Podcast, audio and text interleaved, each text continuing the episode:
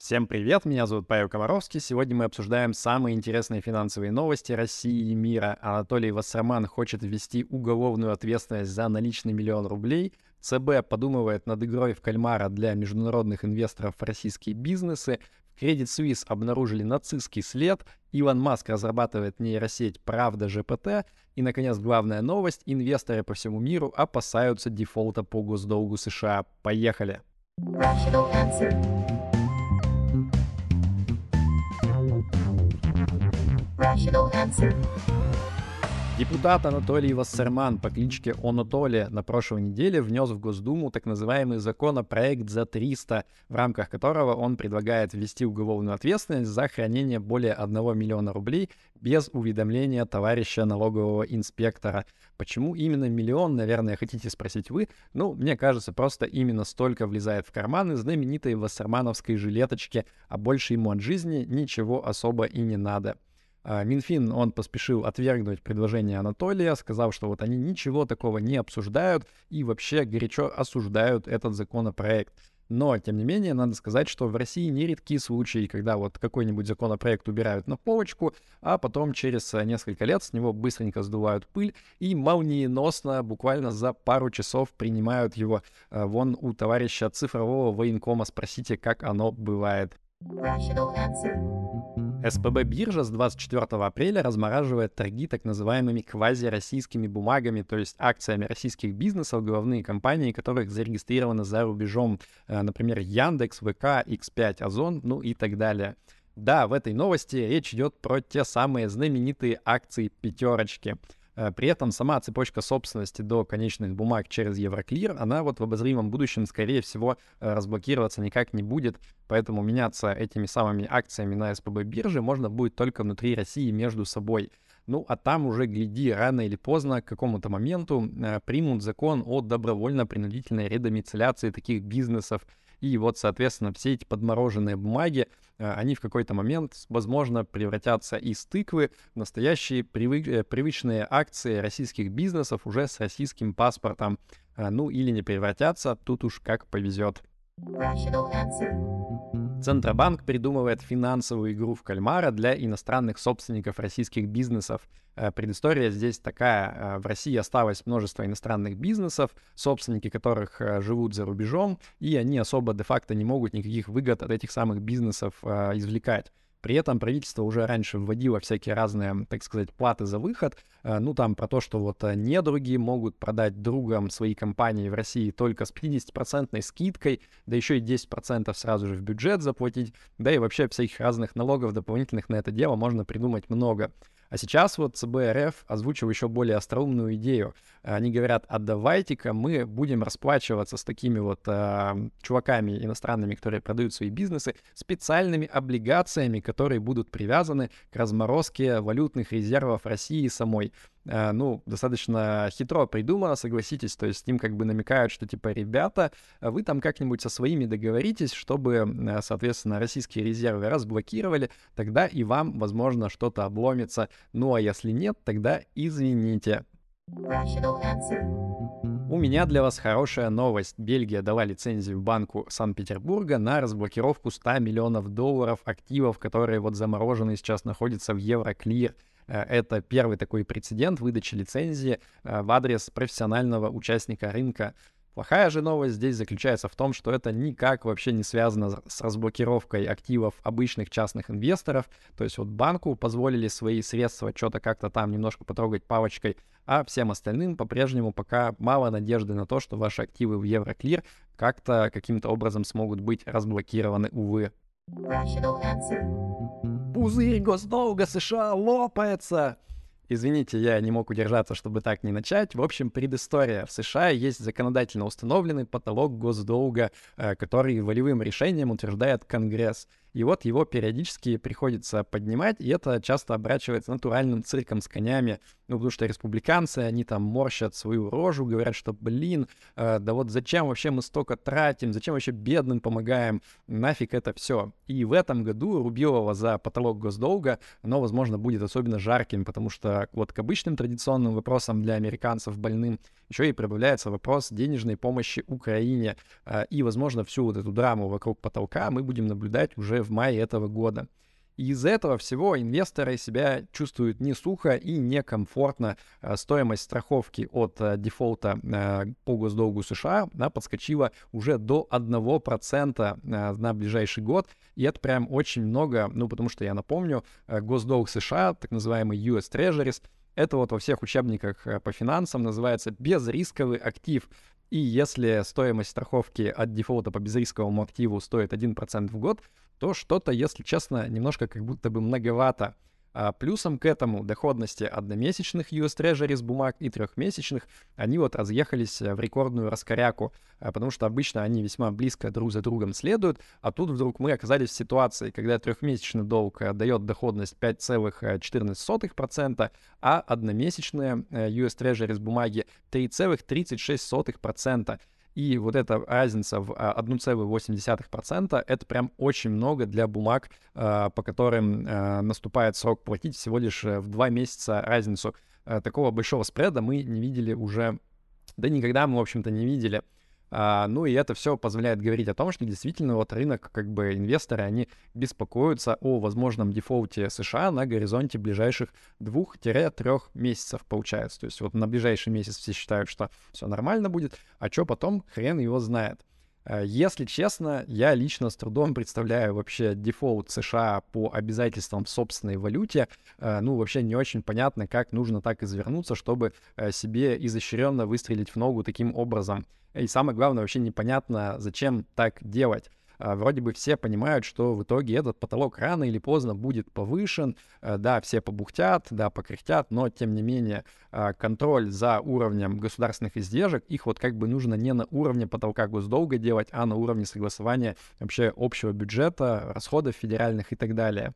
Но, с другой стороны, чужая душа потемки, может быть, республиканцы, они вот и захотят для всех нас устроить такое вот яркое шоу э, с дефолтом, и в итоге, чтобы сказать, смотрите, до чего Байден страну довел, make America great again, надо избирать другого чувака в президенты, нынешний совсем дед чего-то куда-то не туда.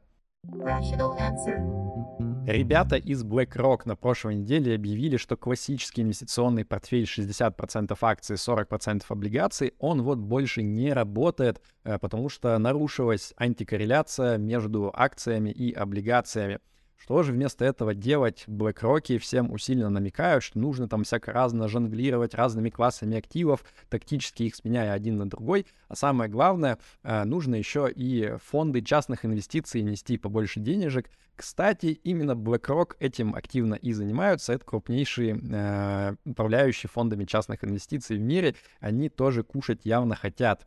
А, если серьезно, то громкие заявления о смерти портфеля 60 на 40, ну, наверное, можно было бы делать где-нибудь там в 2020 году, когда ставки процента были на нуле, и, соответственно, вкладываться в длинные облигации было как-то, ну, не особо, если честно, сильно разумно. А, вон спросите у банка Silicon Valley, который на вкладывались как раз в этом периоде в эти самые облигации длинные, а потом громко лопнул, когда ставки процента резко подняли. А сейчас же, когда, наоборот, за последние полтора года ставка процента резко выросла, как бы наоборот, вот этот сбалансированный портфель из акций и облигаций, он стал выглядеть, ну, как бы сильно привлекательнее. Поэтому очень странно, что, типа, именно сейчас BlackRock такие ребята, это все перестало работать. Но что я вообще знаю, может быть, я ошибаюсь, если бы мне платили столько же комиссий за управление private equity фондами, сколько BlackRock платят, я бы, наверное, тоже ходил бы сейчас всем рассказывал про то, что все остальные стратегии совершенно точно в будущем работать не будут. Из опубликованного на прошлой неделе американцами отчета следует, что проблемный швейцарский банк Credit Suisse, он вот продолжал обслуживать счета, связанные с нацистами, вплоть до 2020 года. Э, на всякий случай уточню, речь здесь идет про вот классических винтажных нацистов из 1940-х годов, а не тех, о ком вы, возможно, сейчас подумали. И я не могу не процитировать вот один отрывок из э, этого отчета. Значит, Credit Suisse обслуживал счета 99 человек, которые были либо высокопоставленными нацистскими руководителями Германии, либо членами связанных с нацистами группировок в Аргентине. По крайней мере, 14 из этих счетов продолжали обслуживаться в 21 веке. Согласитесь, гораздо смешнее было бы, если бы там было бы сказано, что 88 счетов всего было, из которых 14 дожили до текущего века, но работаем с тем, что есть.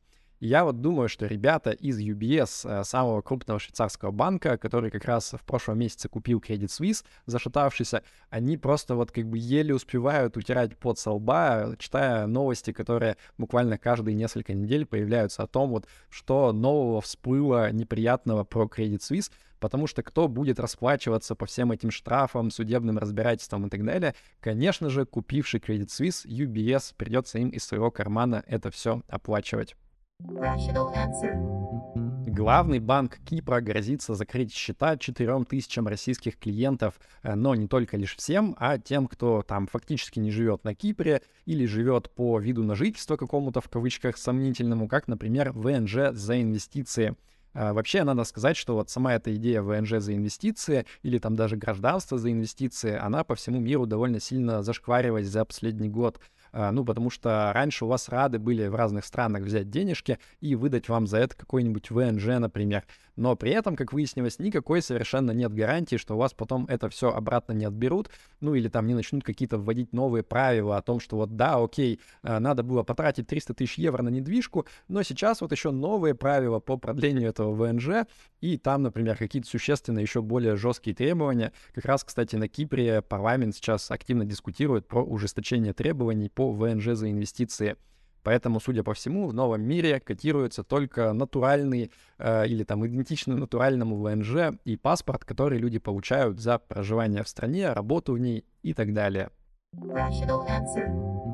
На прошлой неделе Илон Маск наконец совершил первый тестовый запуск э, самой большой ракеты всех времен и народов, на которой все мы рано или поздно полетим на Марс. Ракета успешно взлетела, через несколько минут потеряла управление, и произошел БВР, как написали в Твиттере SpaceX. Что такое БВР, хотите спросить вы? Это быстрая внеплановая разборка, то есть американский эвфемизм для более привычного нам термина «хлопок». Э, при этом двигателища мега-ракеты оказались настолько мощны, что она просто разбарабанила весь бетон э, со взлетной площадки, э, просто там гигантский кратер образовался, и сам Маск ожидает, что вот за ближайшие пару месяцев они все это дело залатают, сделают там специальную бронеплиту стальную с охлаждением на взлетную, не, полосу, как это называется, взлетную площадку, и можно будет заново запускать новый тестовый взлет ракеты, а вось она залетит чуть подальше, чем почти 4 минуты минуты, э, которые мы наблюдали в прямом эфире на прошлой неделе. В общем, батя Иван считает, что это был большой успех весь этот пуск, и дальше будет только лучше. Давайте поговорим о действительно пугающих финансовых тенденциях. Инфляция стоимости образования для нейросетей – да, все больше компаний предпринимают меры для того, чтобы не позволить э, компаниям, которые тренируют свои нейросетки, пользоваться их текстовыми данными бесплатно. Э, так, на прошлой неделе крупнейший онлайн-форум в мире Reddit, он объявил, что делает доступ к опишечке своей, то есть к интерфейсу удаленному доступа к текстам платным для всех, кто хочет на них тренировать свои нейросетевые языковые модели. Я напомню для всех, кто смотрел наш ролик классный с описанием принципа работы чат GPT, что именно на ссылках с Reddit обучалась одна из первых здоровенных э, языковых моделей GPT-2. И о похожей инициативе сразу же заявил еще и Stack Overflow. Это популярный очень онлайн-сервис для прогеров, где одни люди задают вопросы, и другие люди на них всяко разно отвечают.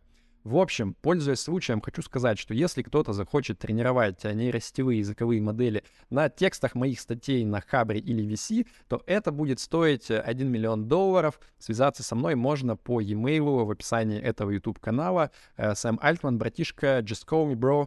Uh, we'll figure something out, okay? Rational answer. Помните того самого Илона Маска, который не так давно подписывал публичное письмо с требованием запретить э, развитие нейросетей и тренировку новых больших языковых моделей, потому что они опасны для человечества. Так вот, на прошлой неделе Илон Маск в интервью Такеру Карлсону с Fox News сказал, что он прямо сейчас работает над так называемой нейросетью Truth GPT, то есть правда GPT. И вот, значит, почему Илон считает, что это безопасно? А, я сейчас прям зачитаю цитату из его интервью «Держись покрепче». Truth GPT будет максимально стремящимся к правде искусственным интеллектом, который будет пытаться понять природу Вселенной. Я думаю, что это наиболее безопасный путь. Искусственный интеллект, пытающийся понять Вселенную, вряд ли уничтожит человечество, ведь мы являемся интересной частью этой Вселенной. А, да, серьезно, он прямо так и сказал. Это просто AI alignment 80 уровня. А, я могу это прокомментировать только анекдотом. Значит, крокодилы решили сделать искусственный интеллект, а, главной целью которого будет максимизировать количество красоты во Вселенной. И, значит, один крокодил в шляпе, он выходит к крокодилам-программистам и говорит, слушайте, ребята, этот ваш искусственный интеллект, он нас-то, крокодилов, случайно не уничтожит? А те ему отвечают, а нас-то за что? Rational answer. И к другим новостям из нашей постоянной рубрики люди совершенно точно не сделают искусственный интеллект, который будет пытаться их уничтожить. Э, новость в рубрике такая. Люди пытаются сделать искусственный интеллект, который будет пытаться их уничтожить. Э, окей, это, конечно же, наполовину шутка, но, тем не менее, это действительно так. А, одни чуваки, они на базе чат GPT сделали такой проект под названием AutoGPT. А, ну, то есть в чем разница? Чат GPT, он сидит просто и ждет вашего промпта. Как только вы ему задаете вопрос, он его типа отвечает как-то. А, а AutoGPT — это то же самое, но он действует автономно. То есть вы можете задать AutoGPT какие-то цели, и вот он их будет пытаться изо всех сил достигать уже без вашего участия.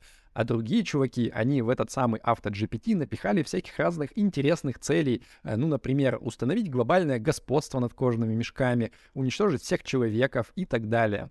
И вот этот самый хаос GPT, так его назвали, он начал, значит, трудиться ради этой цели. Первым делом он загуглил, а какое в мире существует самое мощное оружие, узнал, что это царь-бомба, которую в Союзе сделали когда-то в середине 20 века, и вот, значит, развернул кампанию в Твиттере, чтобы привлечь сторонников, э, которые поддержат его в желании это самое оружие заполучить. Uh, ну и, в общем, типа начал там писать обоснования, почему люди это фу, они все равно обречены на вымирание, и давайте-ка все вместе этот процесс как-нибудь подускорим. Uh, ну и в настоящий момент хаос GPT, он, значит, э, продолжает исследовать всякие разные способы манипуляции широкими народными массами, чтобы ему проще было своих целей интересных достигнуть.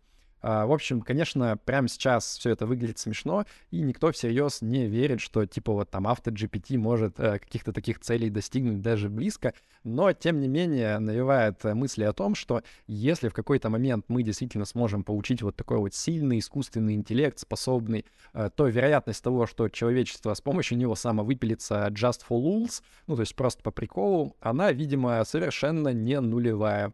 Rational answer. Грег Брокман, техдиректор OpenAI, выступил с TED-током на тему того, что они конкретно сейчас нового пилят для чат GPT и как вообще этой нейросеткой пользоваться. Э, там всего полчаса, посмотрите, очень интересно, на мой взгляд. Э, мне лично показалось забавным, что они буквально за несколько месяцев э, допилили всяких разных очевидных фич, которых раньше не хватало. Ну и многие люди, они типа говорили, что э, скептики всякие там и те, кто сомневаются вообще, что за искусственным интеллектом будущее, они, значит, вот говорили, что типа посмотрите, но эти нейросетки, они вот это вот не могут. Вообще о чем говорить? Ну очевидно, что они вообще слабые слишком.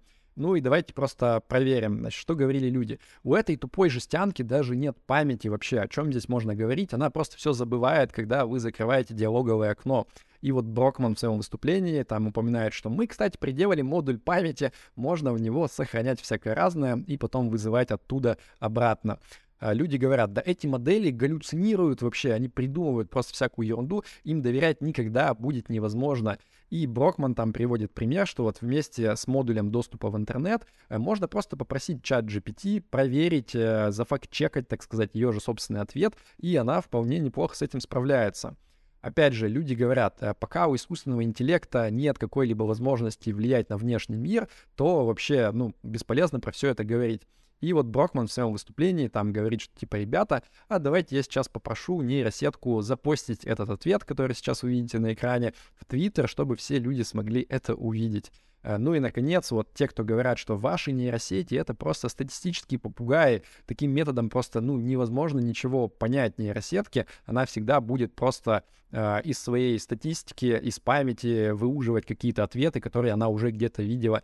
И вот э, Грег Брокман, он когда отвечает на вопрос, типа, что вас удивило в способностях э, нейросети, он приводит пример, что типа чат GPT, э, GPT-4 в какой-то момент научилась складывать 40-значные э, числа. Ну, то есть запомнить просто все варианты сложения 40-значных чисел, это принципиально невозможно, там гигантское количество комбинаций. Но вот, тем не менее, GPT-4 как-то скумекала какие-то принципы этого действия. Да, это не то, чтобы нейросеть, она прям окончательно поняла все принципы сложения, потому что это работает только когда вы складываете числа с одинаковым количеством э, знаков. Э, если вы, например, сложите там 40-значное с 35-значным, то уже там могут быть ошибки. Но, тем не менее, все равно достаточно интересно выглядит. И мне вот кажется забавным, Uh, типа вот как мем этот, помните, где про Ивана Маска говорили про запуск ракеты, там что типа вы находитесь здесь, все предыдущие uh, критические замечания, они уже пройдены, Осталось, типа, еще вот ряд замечаний на будущее, но они потихоньку выщелкивают с самим маском.